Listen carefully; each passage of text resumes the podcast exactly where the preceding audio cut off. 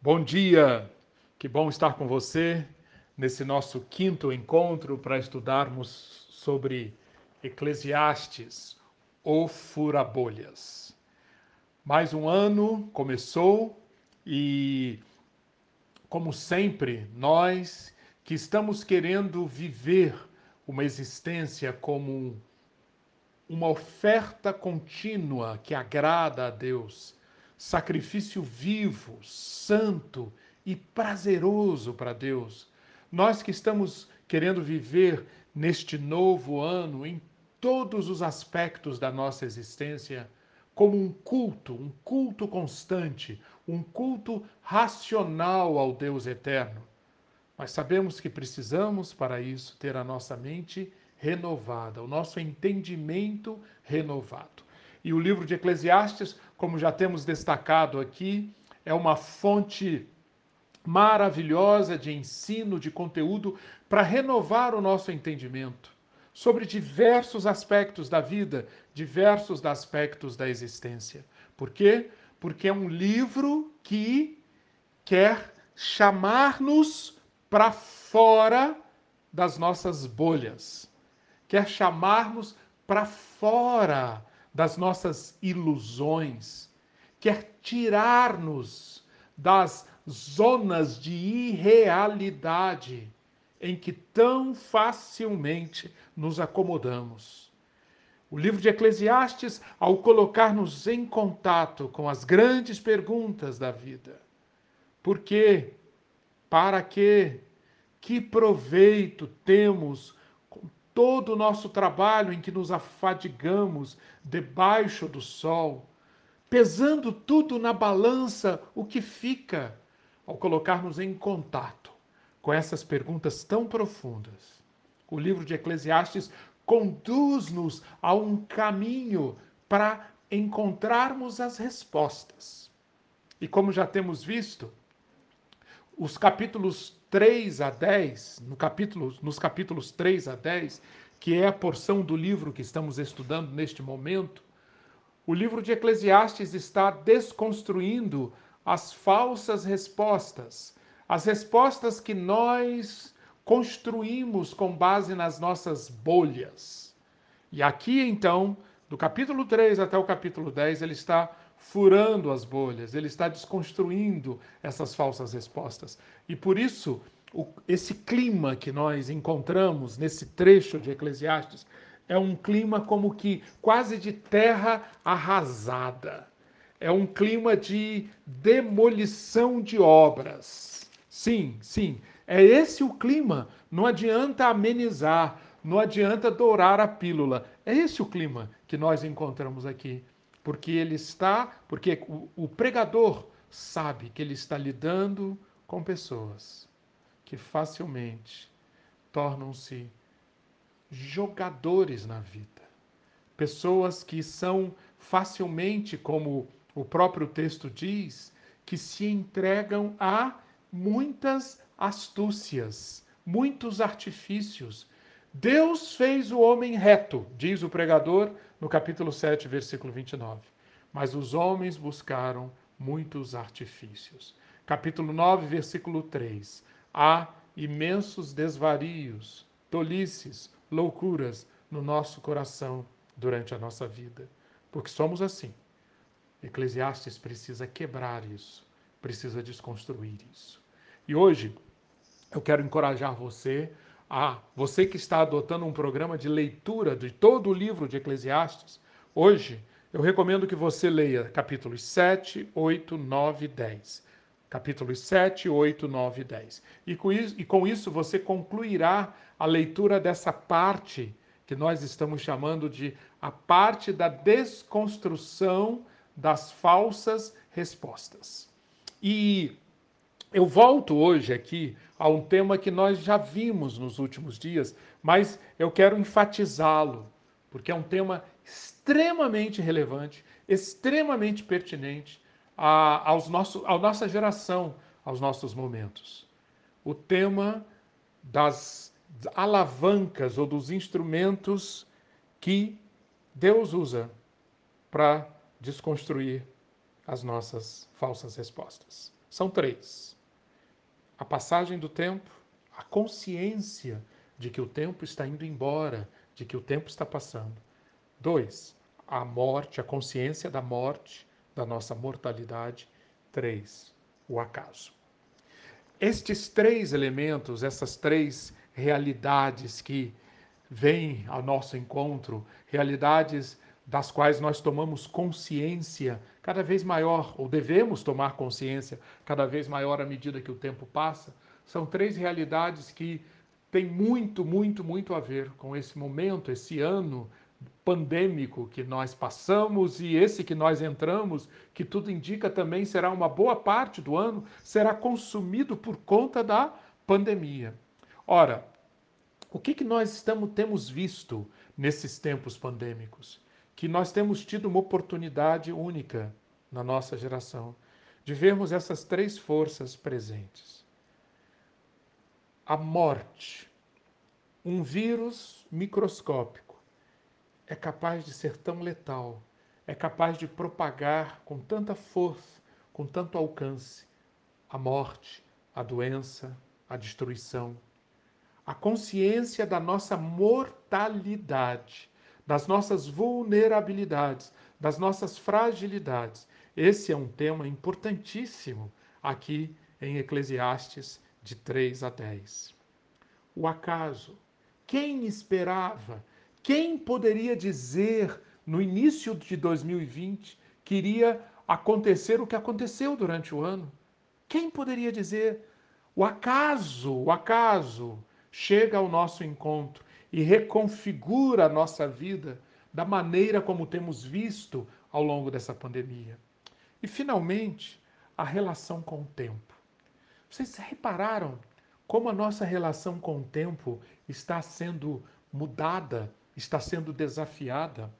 Uma das manifestações disso tem sido o home office. Para muitos, no ano de 2020, o ano de 2020 significou trabalho em casa, home office. O home office trouxe uma mudança obrigatória na nossa relação com o tempo, a nossa consciência da passagem do tempo. Aqueles que, como nós, tivemos que ficar isolados, alguns até confinados. Observou como a relação com o tempo mudou para você? A maneira como você gastava o tempo, sentia o tempo, como o tempo passava, isso tem sido fortemente desafiado por conta desses tempos pandêmicos. Pois bem, eu quero, aproveitando isso, relembrando isso, a morte, o acaso e o tempo. Eu quero voltar com você, ou eu quero ler com você, um trecho de Eclesiastes, no capítulo 3. No capítulo 3, a partir do versículo 1 até o versículo 11, é um, o, nós temos um dos poemas mais lindos, mais sublimes que eu conheço. O autor de Eclesiastes escreve sobre o tempo. E antes da pandemia, nós já vivíamos na nossa civilização, na nossa geração, uma relação em muitos aspectos muito doentia com o tempo.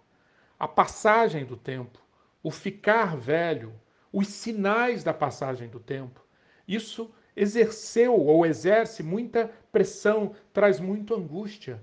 A indústria de cosméticos, os métodos de conservar uma aparência de jovialidade, a indústria cultural que tenta mostrar as pessoas idosas, as pessoas com mais tempo de vida, como pessoas superadas, pessoas gastas, pessoas marginalizadas. A idolatria da jovialidade, da juventude, todas essas são marcas da nossa geração, são marcas desse Zeitgeist, do espírito do nosso tempo. E que a, a pandemia só trouxe mais trouxe mais evidência sobre isso. Pois bem, ouvir Eclesiastes, Eclesiastes 3, para curar-nos dessa loucura, dessa insanidade da mente escrava nessa questão da passagem do tempo, é extremamente fundamental. Aqui vamos então, leia comigo, vamos fazer uma rápida reflexão e vermos como o pregador trata dessa questão do tempo. É sempre bom ressaltar que as respostas mesmo virão nos capítulos 11 e 12. Aqui ele está furando bolha, ele está desconstruindo as falsas respostas, preparando o terreno para as respostas que virão nos capítulos 11 e 12. Mas nessa fase de desconstrução das falsas respostas, o autor de Eclesiastes compõe esse poema que eu vou ler. Eu vou ler na, na tradução do, de, do Augusto de Campos, como eu já expliquei aqui, desculpe, Haroldo de Campos. Haroldo de Campos que se deu ao trabalho de traduzir um poema com a linguagem de um poeta em português. Vejam como Haroldo de Campos traduz aqui, a partir do versículo 1. Para tudo seu momento, e tempo para todo evento sob o céu. Tempo de nascer e tempo de morrer.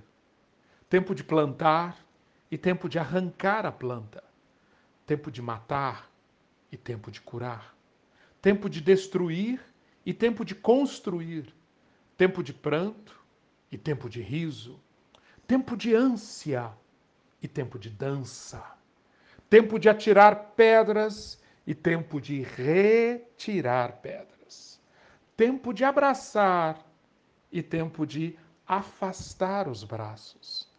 Tempo de procurar e tempo de perder, tempo de reter e tempo de dissipar, tempo de rasgar e tempo de coser, tempo de calar e tempo de falar, tempo de amar e tempo de odiar, tempo de guerra e tempo de paz.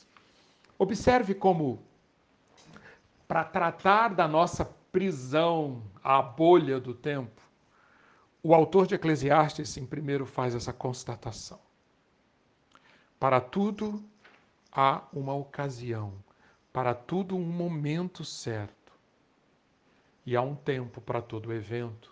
E ao mostrar a questão do momento certo, da ocasião certa e do tempo para todo evento, o autor então começa a nos apresenta-nos 16 declarações perdão, 14 declarações. 14 declarações de realidades ligadas à passagem do tempo, que são realidades polares. Por exemplo, matar e, e, e curar. São polos. Guerra e paz são dois polos distintos. Amar e odiar são dois polos distintos. Ele nos traz aqui 14 polos distintos. E se você observar bem, na maioria deles, na maioria desses 14 polos distintos, o autor de Eclesiastes apresenta experiências de perda, morrer, arrancar, matar, derrubar, chorar, espalhar pedras. No versículo 5, deixar de abraçar. Como, como essa afirmação, tempo de deixar de abraçar, tempo de afastar os braços. Que afirmação impactante nesses tempos de isolamento, até de confinamento da pandemia, não é verdade? Tempo de abraçar e tempo de afastar-se de abraçar. Mas observe como Várias dessas experiências narradas aqui, nessas 14 declarações polares, são experiências de perda. O que o autor, então, está querendo nos passar, essa visão de que, debaixo do sol, muito do que acontece em nossa existência acontece porque nós somos reféns de ciclos. Nós somos reféns desses polos do tempo que nos envolvem e dos quais nós não conseguimos nos afastar, nos desgarrar. Há experiências confortáveis, há experiências prazerosas, há, mas há também espaço para tempos que são desconfortáveis, tempos que ferem, tempos que são difíceis, e nós não estamos no controle disso. Mas o, o, o, o, pregador, ele deixa claro: nós não estamos no controle. Mas, continuando a partir do versículo 11, ele diz: Nós não estamos, mas há alguém que está no controle. Ele diz, agora eu vou voltar a ler o texto de Eclesiastes 3 na NVI. Ele diz que por detrás das cortinas dessa passagem do tempo, na forma de ciclos, na forma de polos que se alternam, o autor de Eclesiastes diz que, versículo 14: Sei que tudo o que Deus faz permanecerá para sempre. A isso nada se pode acrescentar, e disso nada se pode tirar. No versículo 11, Deus aparece de novo. Por detrás das cenas, Deus, por detrás da passagem do tempo, Deus fazendo tudo apropriado ao seu tempo. Em outra tradução, tudo Deus fez formoso no seu tempo. Percebe? O autor de Eclesiastes mostra, sim, não adianta adorar a pílula. Nós vamos sentir a passagem do tempo, muitas vezes com esse sabor amargo, contrastando com, com os sabores doces. Mas a constatação ou a convicção é que, sim, por detrás dos bastidores, Deus está atuando e fazendo tudo apropriado ao seu tempo. Mas mais do que isso, o que, que Deus está fazendo? Deus se deu ao trabalho de colocar em nós, versículo 11, nós que somos, entre aspas, reféns da passagem de tempo, Deus pôs no coração do homem o anseio pela eternidade. Mesmo assim, ele não consegue compreender inteiramente o que Deus fez. Vejam que belo, que belo. Esse Deus que está fazendo com que tudo cumpra um propósito dentro do seu tempo. Esse Deus que colocou-nos presos nessa teia da passagem do tempo, da passagem dos ciclos, esse Deus colocou em nós uma consciência da passagem do tempo, de tal maneira que essa consciência vem acompanhada de quê? De um anseio pela eternidade. Na tradução do, do, do Haroldo de Campos, também o eterno sempre ao coração lhes deu, sem que possa o homem devassar a obra que Deus fez. Percebe? Como que a, a, a consciência de que existe algo além ou da passagem mera do tempo. A consciência de que existe um todo. Essa consciência Deus colocou em nós e ela é fundamental para que nós não nos relacionemos com o tempo simplesmente como o seu lado de carrasco, de algoz que nos aprisiona. Não, não. Nós ansiamos, nós queremos, nós buscamos a eternidade, a consciência, o desejo do todo, do eterno. Mas nós não conseguimos por nós mesmos alcançar isto. Mas o autor de Eclesiastes vai além.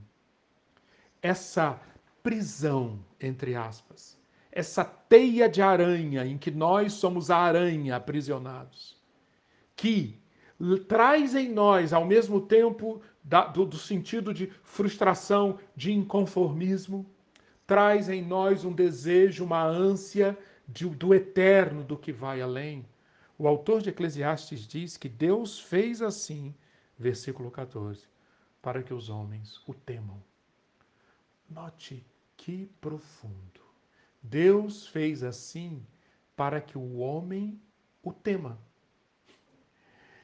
Ou seja, a passagem do tempo, preste atenção nisso. A passagem do tempo e a sua impotência por tantos aspectos da passagem do tempo é um dos instrumentos que o Deus eterno está usando para quê? Para trazer na sua vida a consciência da dependência dele. Para fazer em nós, criar em nós um saber humilde que nos leva a reconhecer que estamos à mercê de Deus, que é o Senhor, e não do nosso poder, da nossa capacidade. Porque sabemos que se formos deixados entregues aos nossos próprios projetos, às nossas intenções e às nossas capacidades, sabemos o que vai acontecer. Nós mesmos e o mundo como um todo não terão uma existência longa. Existe uma, uma capacidade de autodestruição que Deus trata colocando freios, colocando restrições. E uma delas, uma dessas restrições é aprisionar-nos na passagem do tempo. Tudo isto para que Deus faz assim para que os homens o temam. Temer a Deus não é ter medo de Deus, mas reconhecer que dependemos dele e não somos autônomos. Este é o início, é o princípio, é a base da sabedoria. Querida, querido, que você hoje leia, reflita, medite, aplique estas declarações à sua vida. O seu ano certamente será marcado por tempos de plantar, tempo de arrancar, tempo de matar, tempo de curar, tempo de derrubar, tempo de construir, tempos de procurar, de insistir e tempos de desistir, tempos de abraçar e tempos de afastar-se de abraçar. Mas sim, se por um lado isso mostra um, um aspecto de prisão, além, enxergar além disso, como o autor de Eclesiastes é enxergar aqui, a vida é um paradoxo.